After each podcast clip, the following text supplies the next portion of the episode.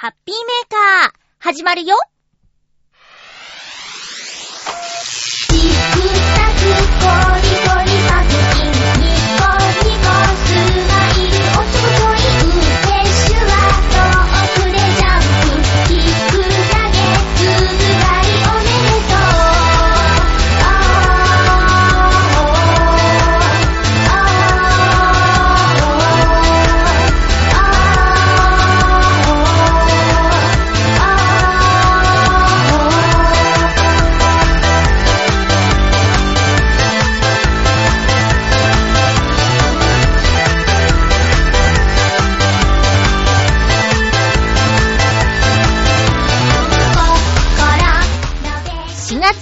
18日、まゆっちょのハッピーメーカー。この番組は、ハッピーな時間を一緒に過ごしましょうというコンセプトのもと、ちょあへよ .com のサポートでお届けしております。雨が降ってます。そう。この番組を収録しているのは月曜日です。土曜日に収録するって言ってたのに、結局月曜日に撮っちゃう私、鮮度抜群でお届けします。今日も最後まで1時間、よろしくお願いします。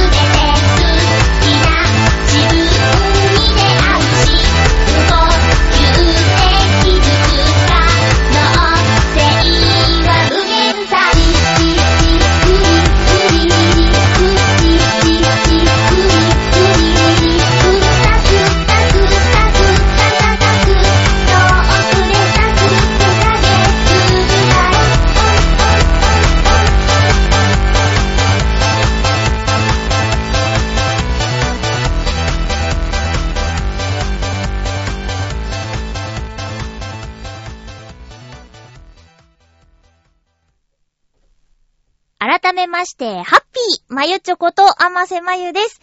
え月曜日に収録をだいたいいつもしているんですけども、あの月曜日にちょっと遠方のお仕事が入った時には、もしかしたら撮れないかもしれないっていう不安があるので、予告でね、前もって収録する可能性がありますっていうお話をするんですが、結局、なんだかんだで月曜日に撮っているわけですけども、雨ですね。雨が降ってます。月曜日から火曜日の朝にかけて割と雨風が強くなるっていう浦安のピンポイント予想でしたけどもどうなるんでしょうかこの後夜勤に行きます。はい。頑張ります。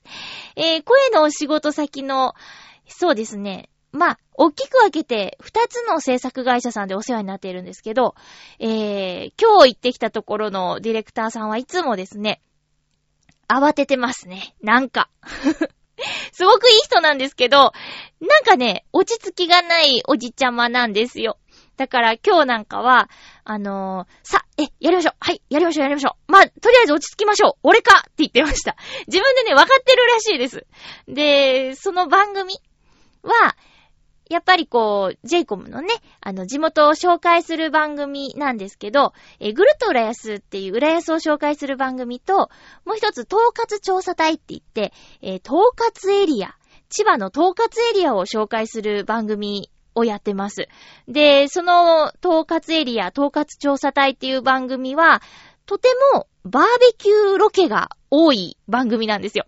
で、冬の間はやっぱり少なくなるっていうか、まあないんですけど、また暖かくなってきたので、今回もバーベキューロケですよっていうことで、原稿もバーベキューのお話だったんですけどね、今年もたくさんバーベキューができる施設に行くと思うって言ってて、中でもおすすめっていうのを今日聞いたので、今シーズン一度ぐらいはバーベキュー行ってみたいなと思います。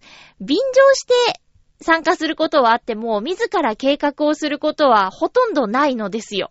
だけど、まあ、なんだかんだでね、外で、うーん、ワイワイするのが楽しい。その食べて美味しいっていう価値観よりも、ただなんか外でワイワイする、いつもと違うことをするっていうところに楽しみがあるんじゃないかなって思ってるので、えー、今日おすすめしてもらったバーベキュー場、バーベキュー場って言うんかなうん。に、えー、行ってみたいなと思ってます。もちろん、今週のイタジェラで言ってたヨシオンさんおすすめの焼肉屋さんにも行きたいですよ聞いてください。なんかすごい美味しそうな話してました。なんか、今週はね、あの、皆さんはどうでしたか？なん、どうなんですか？私はね、割と、身の危険を感じていましたよ。あの、4月15日ですね。もしかしたら、日本にミサイルが飛んでくるかもしれないみたいなお話があった4月15日。この日、みんなはどういう気持ちで過ごしてましたか？まあ、ジタバタしてもしょうがないしね。こう、本当にそうなるかはわからなかったんだけど、私は生まれて初めて、もしかしたら本当に、そういうことになるのかもしれないっっていうことを感じた一日でしたよ。なので、えー、前日に会った友達や、その日、仕事の別れ際、まあ、朝まで働いて、夜勤なので。で、そこでバイバイするんだけど、休憩時間とかに見た、あの、SNS で、割とそういう話になってて、で、テレビでも報道されてるみたいなことを、まず、勤務先なんでね、テレビは見られなかったからそういう SNS の情報からしか、えー、得ることはできなかったんだけど、ほわーって昨日、おととい言ってたことが、当日本当になんか危ないみたいなことになってるって言ってビビって、んで、ね、会社のおじちゃんたちにちょっと話しても、いやいや大丈夫でしょみたいな感じで、割とみんな、なんか、危ないみたいに感じてないっていうか、えー、って心配してないみたいな雰囲気で、あ、私だけなのかなビビってるのって思って。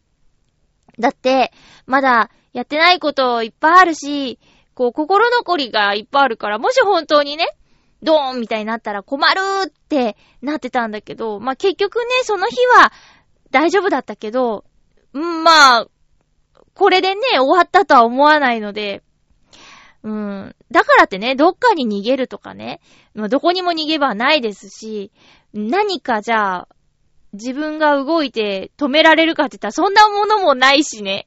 で、ビビって暮らしててもしょうがないから、もう、そうなったらしょうがないって腹くくってるところはありますけど、で、ちょうどその4月15日土曜日は、朝、声のお仕事があったんですよ。で、もう10年以上お世話になってる制作会社さんの社長さんとね、そんな話になったんだけど、あのー、まあね、ミサイルももちろん怖いけど、まゆっちょ知ってる？って言って、6月、ちょっと地震が、みたいな話をされて、それ知らなくて、ヒーヒーって、またなんか不安要素が増えまして。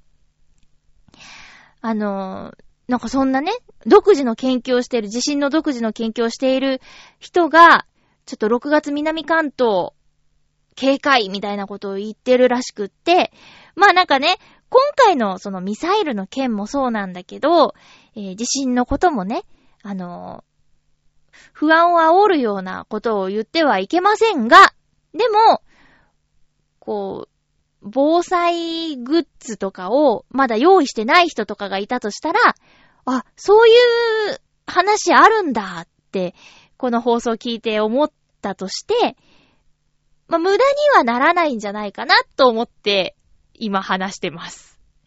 私もね、言うても、お水は用意してある、あと、なんだろう、でも大したもの用意してないんですよ。うん。だから、ちょっとこう、6月って言われるとね、もう割と近いじゃないかと。ええこう、準備をね、するべきですよ。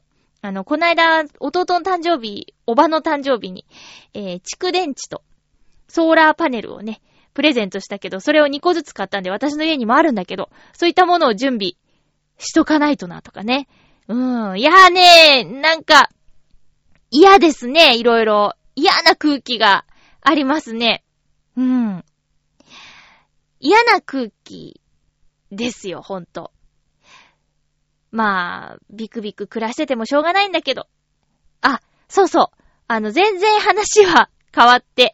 なんかね、うーん収録を土曜日にする予定にしていたんですが、まあそういう話もあってテンションが上がらなかったっていうのもあるんだけど、こう、いつもお便りをくださってる人からのお便りがまだ届いてなかったから、さあ、それもあってじゃあ、ちょっと月曜日頑張って撮ろうかなと思ってたら、いや、今週ね、常連さんからのお便りが全然なくって、いや、どうしたんだろうと思って、どうしたんだろうこの怪しい空気、大丈夫かしらハッピーメーカーみたいな感じもありましてね。まあまあまあまあ、そういう、そういう時もあるよね。そういう時もあるよね。あのー、ライブの件もね、お客さんが集まらないよって、先週の放送ひどかったけど、あのー、本当になんか、あのー、そうね、こう、悩んじゃってて。で、それをね、友達に相談したんですよ。ライブをするって決めて告知したんだけど、お客さんが集まらない。で、そもそも、あの、私が、えっ、ー、と、ライブ活動をする理由っていうのが、リスナーさんに会いたいからっていうのがね、まあ、最初の動機なんですよ。うん。あの、まあ、ラジオで喋ってて、で、こうやってね、聞いてくださってる方とのつながり。で、さらにメールをくださる方とのつながり。そういうものはあっても、なかなかじゃあ、会いましょうっていうわけにいかないじゃないですか。うん、オフ会とかなんか食事会とかそういうのってどうなんだろうな、ちょっと難しいなって思った時に、じゃあライブをします。見に行きますよ、みたいなことってとても自然だなと思って。だから、まあ、伊藤良太くんとユニットを組んでますけども、じゃあやりましょうってなった時に、あ、そっか、これ、ライブしたらリスナーさんに会えるじゃないかっていうのが、こう、ユニットを組もうって思った時の一番の動機だったんですよね。でも、やっぱりこう、お客さんが集まらないってなると、あ、そっか、ってちょっと、あ、じゃあ、リスナーさんと会えないで、こう、集客、集客のために、友達にお願い来てくださいって、ね、友達に声かけるって、なんか違うなって思ってて。で、そのことをね、友達に相談したら、しょうがないよってみんなね、じゃあ最初2009年に活動してた時から、じゃあもう8年経ってんだよって、リスナーさんだって大人になってるんだし、ご家族だってできてるだろうし、会社での立場だって変わってるんだろうから、前のようには来てくれないでしょうって言われて、そうかーって、そうだよなっ。で、そこで、あ、私、その8年前なり、じゃあ高校出てから、上京してからの私で、何かすごく変わってるところってあるのかなって思ったら、全然ないの。自分が変わらなすぎて、周りが変わってることにね、気づけてなかったっていうのがね、反省としてあって、だから、まあお客さんが集まらないっていう、それもしょうがないし、もしかしたら来てくれるタイミングもあるかもしれないし、っていうんで、その友達は、やめちゃダメだよって言ってくれたんですよ。うん。続けた方がいいよって言ってくれて、そうなのかって。あの、私は自分がその全然変わってないことが、あの、良くないことだっって思ったんだけど、こう人間の中にはそういう人も必要だって。そういう、そういう人もいたっていいじゃないかって。まあ、その人と喋ってるとね、だいぶ気持ちが楽になるんだけど、ああ、そうかって、その、なんだ、変わりたくて変わる人と、変わりたくないけど変わらざるを得ない人もいるんだからって、まゆちはどうなのって言われて、うーん、それはちょっと考えとくって言ったんだけどね。そうですね。自分軸っていうのがしっかりあれば、あの、何やっててもね、こう、不安になったりはしないんだろうけど、今んとこ自分軸がブレブレなので、たまにそういう波に押されて、心が不安定になることも多々ありますね。まだこう自分はこういう人間だっていうのが定まってないんですよ。決めちゃうのがいいことだとも思えてないんですけどね。でもそろそろ、そうですね。こう、ちょっとしたことで、心が参ったりはしたくないかなっていうのはありますね。まあ、一つ自分の人生で決まっちゃってることはもうあるけど、じゃあそれ以外はどうしようかとか、うん。まあ、生きてると色々不安もありますよね。ただ、それをカバーできるぐらいの楽しいことがあれば、楽しく生きていけるんだけども。なんか今日オープニング重いね。重い重いなぁ。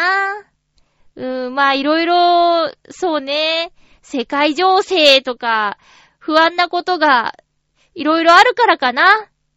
雨も降ってるし。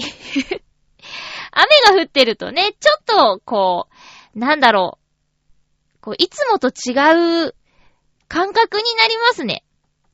うん。と、じゃあ、曲。曲を聴いてもらおうかなと思います。え、雨なのでね、こういう曲にしましょう。えー、ポムルズに入ってます、レインズメモリー。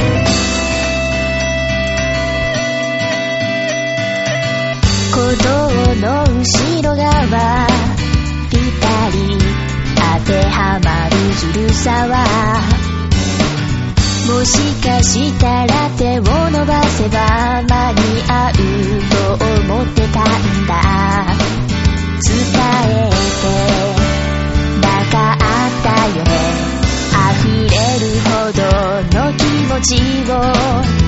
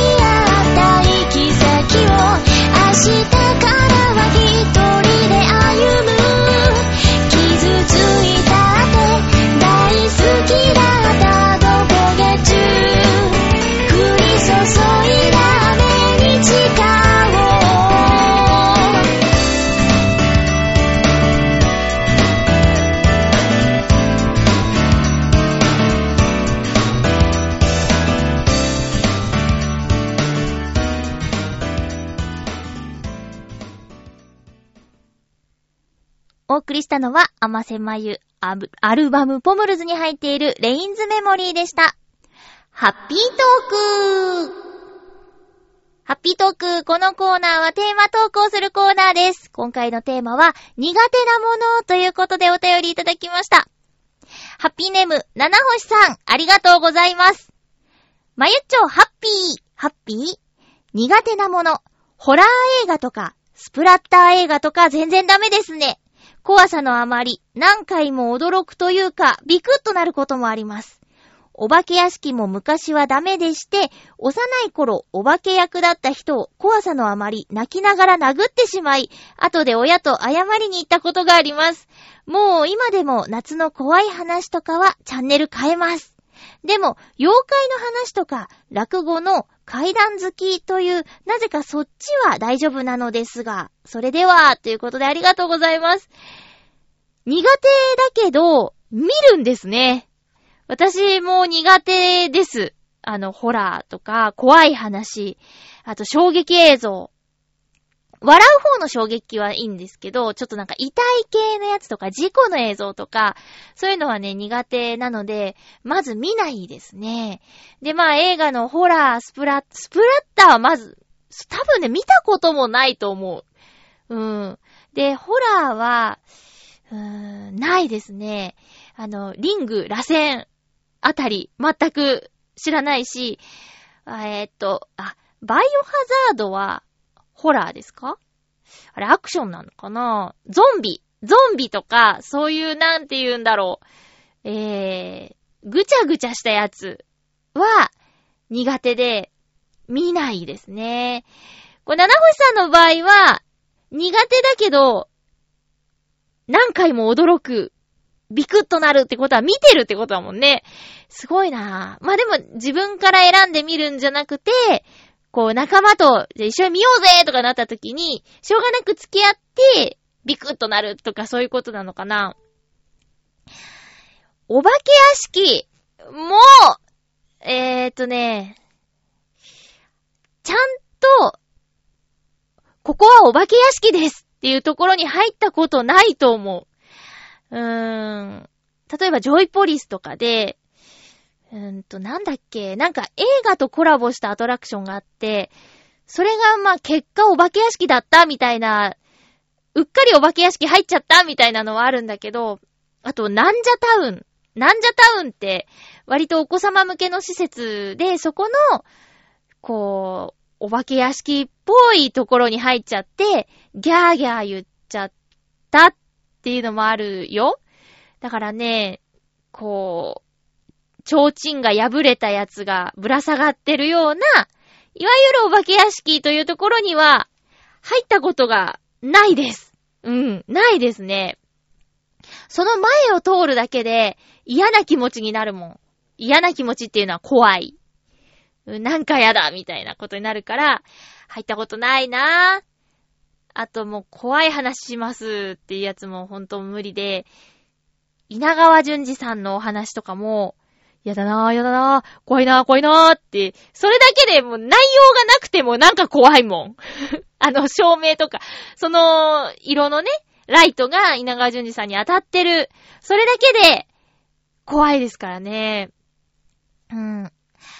痛いっていう、その状況の人が画面に映ってたり、そこにいたりすると、その痛みが想像できた場合、自分の体も痛くなっちゃうっていうことがあってね。だから、まあ、例えば衝撃映像特集とかで、えー、車が、こう、レースのね、車が事故になっちゃって、ぐるぐるどっかーみたいになっちゃった映像を見て、ちょっとぶつかったぐらいでも痛いんだから、あんなになったらどんだけ痛いんだろうって想像してめちゃくちゃ体が痛くなっちゃうとか、だから、そうね、あの、火だるまとかも、料理しててこんだけ熱いんだから、あれがね、直接火が体に移っちゃったらどんだけ熱いんだろうとかって思ったらもう、見てられないんですよね。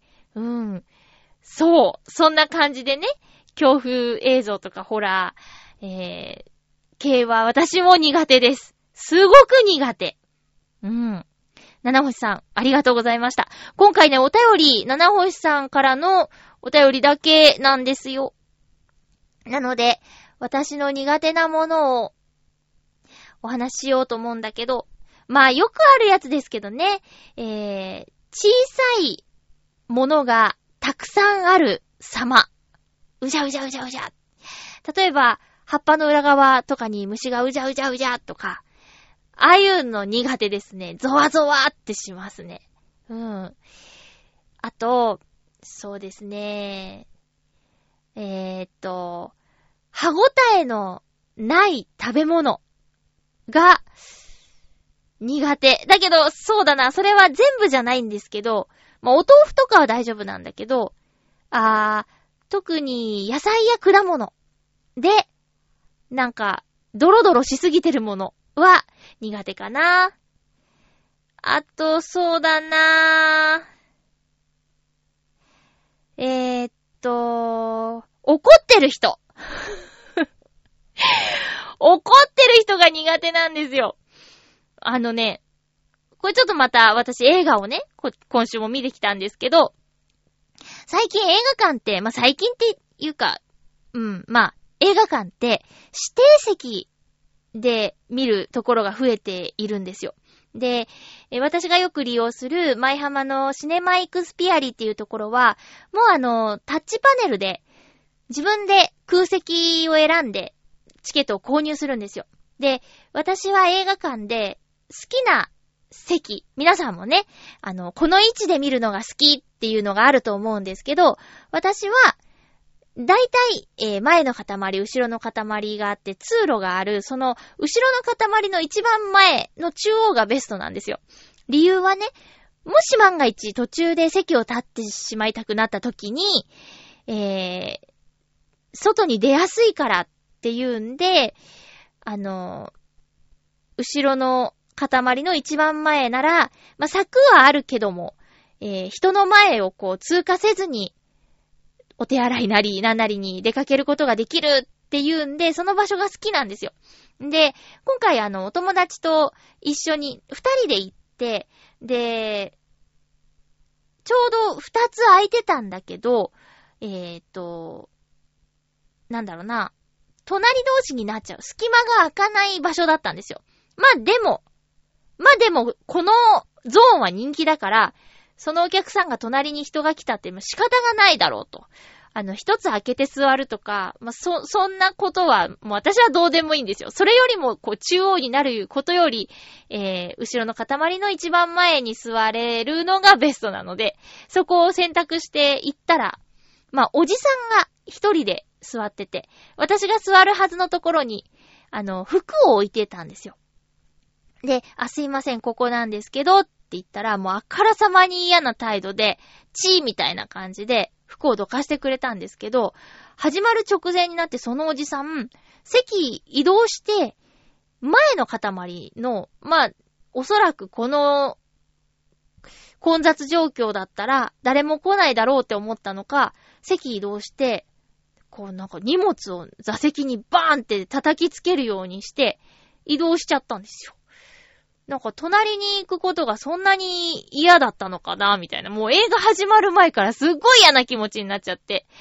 でね、私の友人は、やっぱ映画を映画館で見たいんだけど、人が隣に来るのが嫌だから、その人の指定席っていうか、その人のベストな位置はね、一番後ろの一番端っこなんだって。そこにいれば、隣に人が来ることはまずないからっていう理由なんだけど、そのおっちゃんもね、そこに行けやって思って。なんか、もうね、え、私悪いことしたのかなって、すごく嫌な気持ちになっちゃった。だから怒ってる人が怖いですね。苦手ですね。なんかちょっと理不尽に怒られた感じがして、嫌だなって思いました。ていうか、このテーマは、あまり良くないね。楽しい話にはならないもんね。苦手なものの話してもね。あ、そうか。テーマが良くなかったからみんな遅れ、遅れなかったのかな。申し訳ない。なんかテーマを決めるのって難しいね。楽しくなるようなお話のテーマを選べるように、ちょっと気をつけたいと思いますので、お便り皆さん送ってください。よろしくお願いします。代わりといってはなんですが、今回はね、普通歌をたくさんいただいているんですよ。まずは、えっ、ー、と、七星さんから、前回のハッピートークの補足的なお便りをいただいているので、ご紹介をしますね。えー、七星さん続きますが。えー、っと、ふつおたです。まゆちょ、ハッピー、ハッピー。先週、ガーベラの話をしていました、したが、していましたが、調べてみたところ、菊の一種にあたり、春と秋に咲くようです。なぜか夏には咲かないようですね。花言葉は希望、常に前進と、まゆちょにぴったりな花言葉ではないかと思います。ああ、ごめんなさいね。なんか、ネガティブな話をした週にこんな風に言ってもらえるなんて。え打足ではありますが、アニメ、ガンダムシリーズの中では、ガーベラをはじめ、花の名前の通称が付けられたガンダムが4機体あったりもします。いろんなところでも使われているということで、それでは、と、ありがとうございます。ガーベラっていうガンダムの機体があるんだ。へえ。他にもあと3機。うーん。ガンダム全然、あ、やっとあれですよ。鉄血の、熱血の？あれ？鉄血のオルフェンズの第一シーズンは全部見たけど、あの、次のシリーズはまだ全然見てないですね。だからそれがは初ガンダムです。ちゃんと最初から最後まで見た初ガンダムがオルフェンズでした。まあ、でもあれは異色なんでしょ？ちょっと。あそんなことないのかな？わかんないけど。見やすかったよ。うん。長いんですよね、ガンダムってね。十何話で終わんないからね。へえ、そうか、菊の一種なのか。でも言われてみればそんな感じもするね。花びらの感じが。あと、茎の長さとか。うん。花言葉いいじゃない。希望。常に前進。そうあれるように。そういられるように。頑張ります。今の頑張ります言い方ダメだな。そうあれるように。そういられ、あれ？なんだ？そう、あるように。頑張ります。うん。七星さん、補足お便りありがとうございました。続きまして、ふつおたです。ハッピーネーム、青のインプレッサさん、ありがとうございます。まゆちょさん、ハッピーでございます。ハッピーでございます。先週の放送では、お花見のお話があったようですが、現在、うちの住んでいる八戸市には、桜の佐の字がありませんね。一番いい見頃は、ゴールデンウィークあたりかなと思います。もちろんお酒は、仕事がある日以外にしか飲みませんぞ。最近は面白いテレビ番組がないのでつまらないから、BS のスポーツ専門番組を契約したんですよね。浦安だと面白い番組がありそうだからいいなぁというお便り。ありがとうございます。そうか。やっぱりね、あの、日本の北の方に行くと、桜もね、ちょっと遅れて咲くんですね。ゴールデンウィークのタイミングで桜が咲くなんて、すごくいいじゃないですか。ね。みんなお休みで、お花見賑わうんじゃないですか。あとは、このね、関東とか西の方から、えー、東北の方に、桜を見るためにゴールデンウィークに旅行に行く人も大勢いるかもしれませんね。うん。ある意味タイミングがいいのかも。ええこれから、これからっていいですね。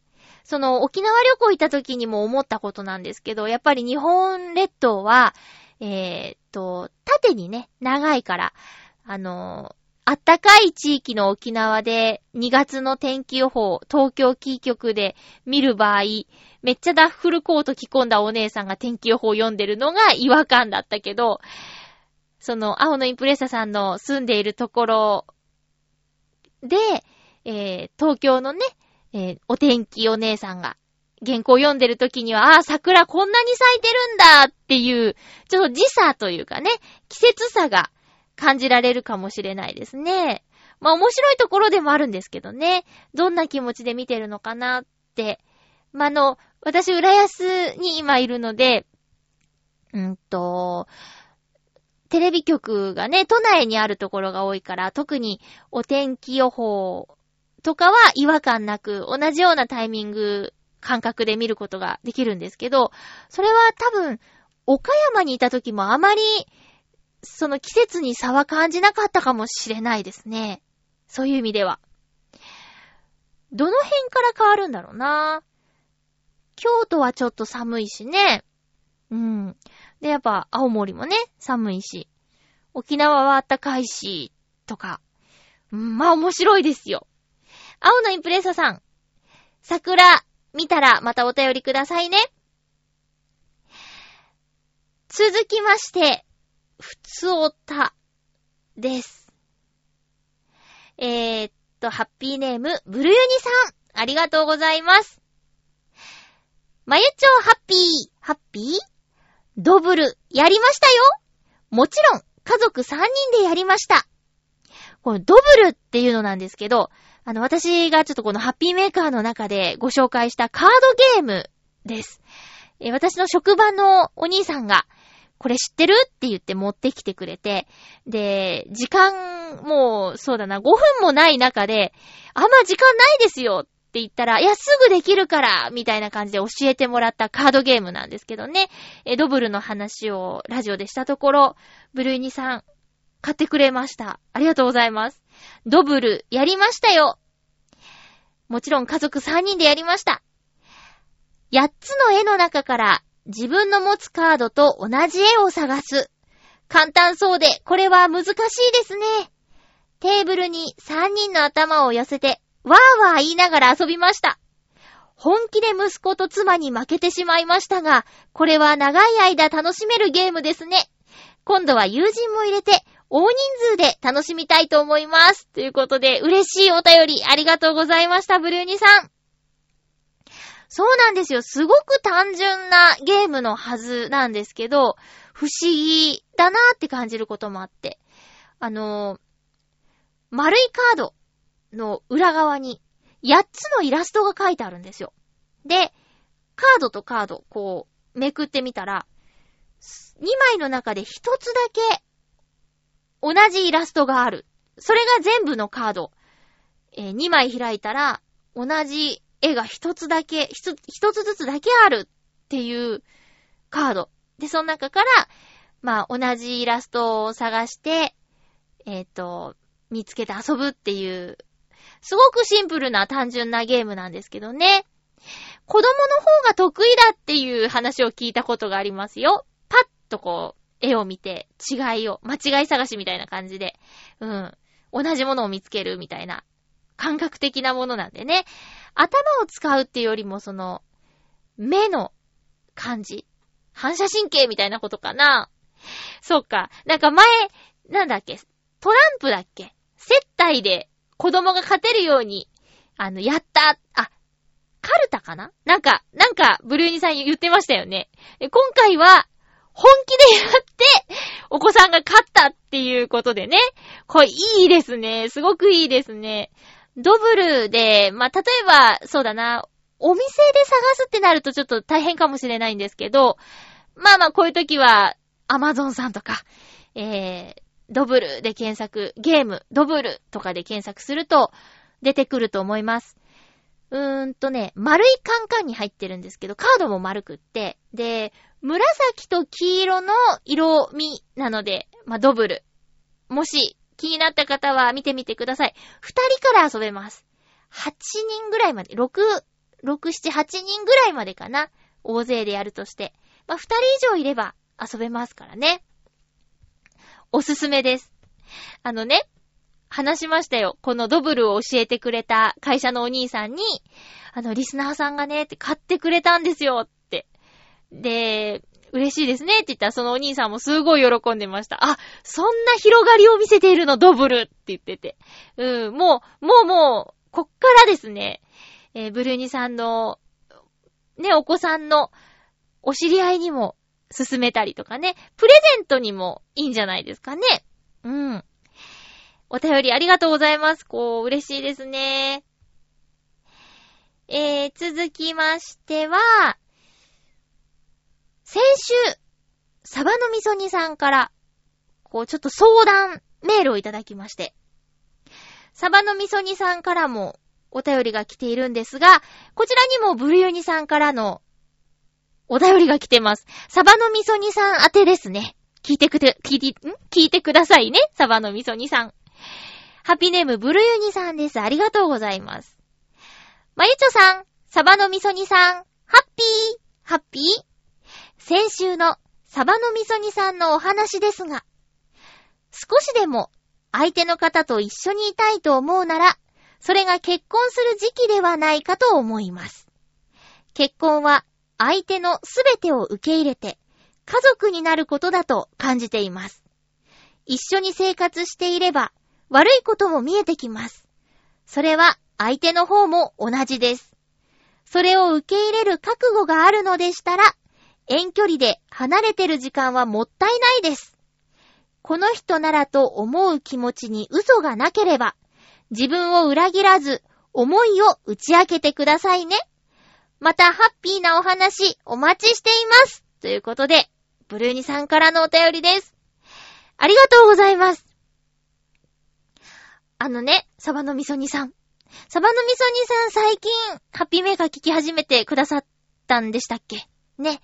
あのね、ブルーニさん、ブルーニ先輩はね、ブルーニ先輩も、今のサバの味噌煮さんのように、大事な人ができましたっっていうお便りから、結婚します。プロポーズのお話まで、あの番組宛てに送ってくださってた方で、私をね、毎回ニヤニヤさせてくれていた方なんですよ。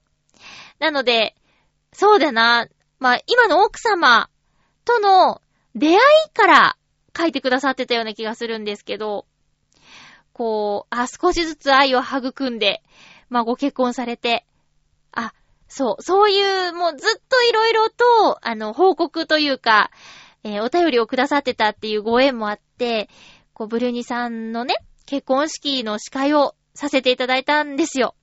ね。そんなブルーニさんからの、えアドバイスのお便りが、サバの味噌煮さんに届くという、これ時代ですね。すごいなって思って、なんか噛み締めて読んじゃいましたけども。サバの味噌煮さんどうでしょうか？まあ、同じね、男性からのアドバイスっていうことで、まあ、私のお話も聞いてくださったと思うんですけども、えー、ブルーニさん、リスナーさんからのアドバイスのメールいかがでしたでしょうか？そして、サバの味噌煮さんからも、えー、お便りが届いています。サバの味噌煮さん、ありがとうございます。まゆちょさん、ハッピーです。ハッピーです。先週はアドバイス、ありがとうございます。まさに聞きたかった答えそのものだったので、めっちゃテンション上がりました。本当は同棲とかしてお試しして結婚が一番いいんですよね。とはいえ、向こうに仕事辞めてもらって、猫ザネあたりにアパート借りてもらって、2ヶ月ぐらいでバイバイだったらかわいそうすぎるし、なんか仕事は辞めたがっているので、まゆちょのように一年発起して上京しなよって勧めて、良ければ結婚、ダメならバイバイでいいのかなぁと思ったりします。では。はぁ、そうか。そう、そうか、そうか。ま、まあ、ダメならね、しょうがないよね。ダメならバイバイですよね。うん。ね。本人が、ん？本人があれあれ？辞めたがってる。辞めたがって、仕事辞めたがってる。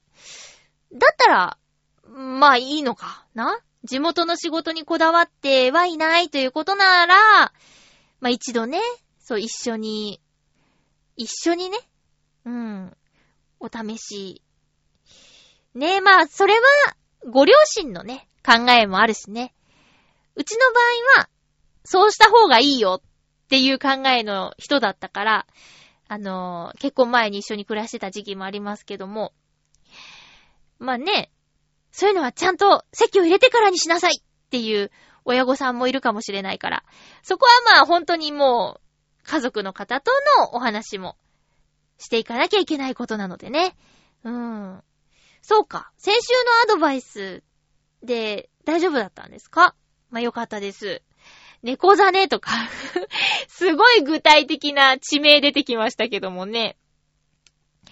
えー、サバの味噌煮さん、じゃあ、また、続報があったら、よかったら、教えてください。お便りありがとうございました。ね？えだからリスナーさんもね、こう、大人になっていくんですよ。うん。ずっと変わらずにいるわけではないということですね。だから、こう、ね、もう最初の話になっちゃうわけですよ。こう、こうして最初の話になっちゃうわけですよ。で、ね、しょうがないと。しょうがないなっていうことですね。えー、っと、普通歌がね、いろいろ届いているのはありがたいですね。ありがとうございます。え、では、コーナー行きましょう。今週のおすすめの一本。一本じゃ済ま、済まないんですよ、今週ね。二本見てきちゃったから。映画館で映画を見てきました。まず一つ。キングコング。ドクロ島の巨神。はい。これは、まあ、まず私は選ばないですね。これはもう完全に友達に付き合った感じの作品です。えー、っと、もう予告見てるだけで、さっき言った苦手なものがね、割と出てくる。なんかネバネバしたもの、出てくる感じ。あとなんか絶対怖いもんあれ、と思って、久しぶりに上映前に心臓がバクつきました。えー、っと、キングコングっていう、まあ、コングさんですね。キングは称号的なやつでしょ？コング。コング。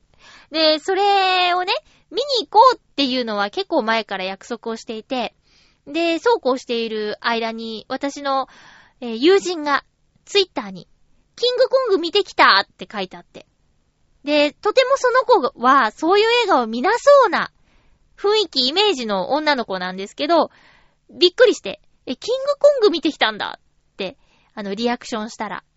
なんだか、2009年あたりにキングコングの映画があったらしくって、それ見てハマったって。コングはかっこいいみたいな感じになって。で、キングコングを見た後、シングを見たらしいんですよ。私、先々週ぐらいにお話しした、あのーなんだ、ドリームワークス？ん？の映画、シングの中にもね、ゴリラが出てくるんだけど、キングコング見たせいでゴリラ推しって書いてあって、あ、そうなんだって、そんなに好きなのかっていう、その子がハマってるっていう前情報もあったから、あの、ただ怖いだけじゃなくて楽しみな気持ちもあって見に行きました。えっと、吹き替えは、ガクトさんと佐々木のぞみさん、まあ、結婚されてね、おめでとうございます。佐々木のぞみさんと、えーっと、ガクトさんが吹き替えしてるっっていうことだったんですけど、まあ、その吹き替え版を見たおじちゃんが言うには、うーんって言ってたんで、えっと、字幕 2D で見てきました。まあ、そうですね。うーん。なんですかね。いい話だったよ。結果。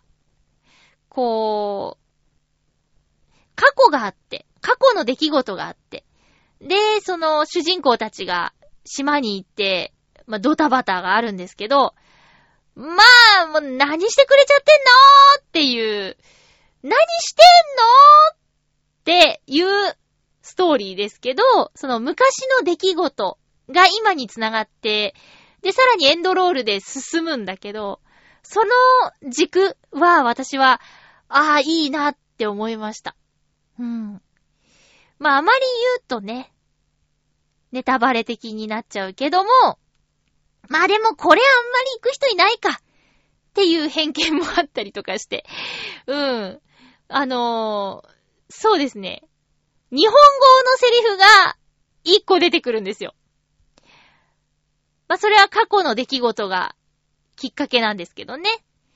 あとは、エンドロール中に、大勢の人が席を立ってしまったんだけど、エンドロールの後に、すごく重要な映像があって、ああ、ああって帰っちゃった人、これ、これ見てないとさーっていう映像があります。なので、もしこれからキングコングを あんまいなそうだけど、キングコングを見に行こうと思ってる人は、もうほんとエンドロールの最後の最後まで、部屋が明るくなるまで立ち上がってはいけません。ぜひ。え、え、えーってなるから。うん。そう、そうですね。そこは盛り上がるし、びっくりするからね。うん。あともう一つ見てきた映画は、ゴースト・イン・ザ・シェルっていう映画を見てきました。これも、まあ、誘われて行ってきたんですけど、こう私の友人にはね、映画を一人で行くっていう人あんまいなくって、で、まあ、一応よく見てるから、これ見に行かないみたいな感じで、映画のお誘い結構受けるんですけど、で、私一人だったらきっと行かなかっただろうなっていう作品もあるから、誘いには乗るんですよ。うん。で、行ってきた、ゴースト・イン・ザ・シェル。これね、多分ハッピーメーカーリスナーさんだったら、見てる人多いんじゃないかなって思うんですけど、えー、広角機動隊っていうアニメ作品の実写版なんだって。うん。で、私は、広角機動隊知識がゼロなんですよ。で、見に行って。で、ついてけました。まあまあ、その、深いとこは知らないけど、とりあえずその2時間のゴーストインザシェルっていうお話は、えっ、ー、と、大丈夫でした。あのー、すごいなっていうね、感想。そうですか、すごいなっていうね。で、どうやらそのアニメの第1弾は25年前に放送されてたらしくって、で、その25年前にこんなにね、電脳の世界をイメージしてお話を作ってる人がいたんだっていうのが、まあ、すごいって思ったのと、あと、えー、日本人出演者さんが、うんとね、目立つところでは、ビートたけしさんと、桃井かおりさんが出てました。で、映画自体は、ストーリーとか、その映像とかは、わすごいと思ったんだけど、まあ、違和感は言語ですね、一つ。これもまあ、公開されて、あまり日が経ってないからあんまり言わないでおこうかなって思うんですけど、ちょっとね、私は一つ違和感で、そう、そっちがそうなら、こっちもそうなんじゃないの？みたいな、なんかちょっと、え、なんでその人だけなの？っていうところがあってね。そこだけかな。で、原作好きな人は賛否両論らしいですね。一般的なこう感想。世の中の感想としては。でも一緒に見に行った子は、いや、すごいなって言ってて、あ、面白かったって言ってましたよ。帰りにちょっとなんかグッズとか買ってましたからね。うん。面白かったです。はい。で、なんだっけ？これも字幕で見たんですけど、えっとね、吹き替え版がアニメのオリジナルキャストでっていうことなので、まあこれはファンの人にとっても嬉しいことですよね。けどなんかいろいろそのテレビシリーズの後、劇場版とか、なんだっけ、アニメ4部作みたいなのがあったりとかする。それは、主人公の声が、田中敦子さんじゃなくて坂本真綾さんだとかね。まあ、その辺はいろいろあるみたいですけど、うん。まあ、とにかくその、えー、広角機動隊が好きな人も、見に行ってみてはいかがでしょうか。まあ、アニメの実写版ってね、いろいろと難しいこともあるけども、一緒にいた子曰く、いや、すごく、あの、アニメ、日本のそのアニメ版が好きな人が作ったんだろうなっていうのを感じたって言っていたので、あ、そうかってそういう見方あるんだなって。で、私は、順番は違うことになるけど、その日本のアニメの広角機動隊にちょっと興味を持ったしね。入り口はどっちからでも楽しめるんじゃないかなって思いました。ということで、映画見てきたお話でした。まあ、あの、すごく浅いですけど、いろいろと見ています。えー、っと、予告ですね。次回の予告が4月25日放送分を4月23日日曜日に収録する予定です。もうここまで来たらちょっとこういうテーマになっちゃいますね。もしも10連休がもらえたら、どう使いますか？もしも10連休がもらえたら、どう使いますか？ということで、世の中はゴールデンウィークが迫ってきております。最長で10連休だそうです。私はそんな連休もらえるわけもなく、あの、もう夢物語ですね。もしも10連休がもらえたら。まあ世の中に10連休きっかりもらえる人なんてどれくらいいるかわかりませんけども、えーもしも10連休あったら、あなたならどう使いますか？どう過ごしたいですか？ということで、えー今度は楽しいイメージでお便りを送ってきてください。よろしくお願いします。えっと、もうライブが迫っておりますが、えー、最後のお願いですかね。まあ、来週が最後のお願いになりますかね。えー、予約、かろうじて入りまして、あと2席となっております。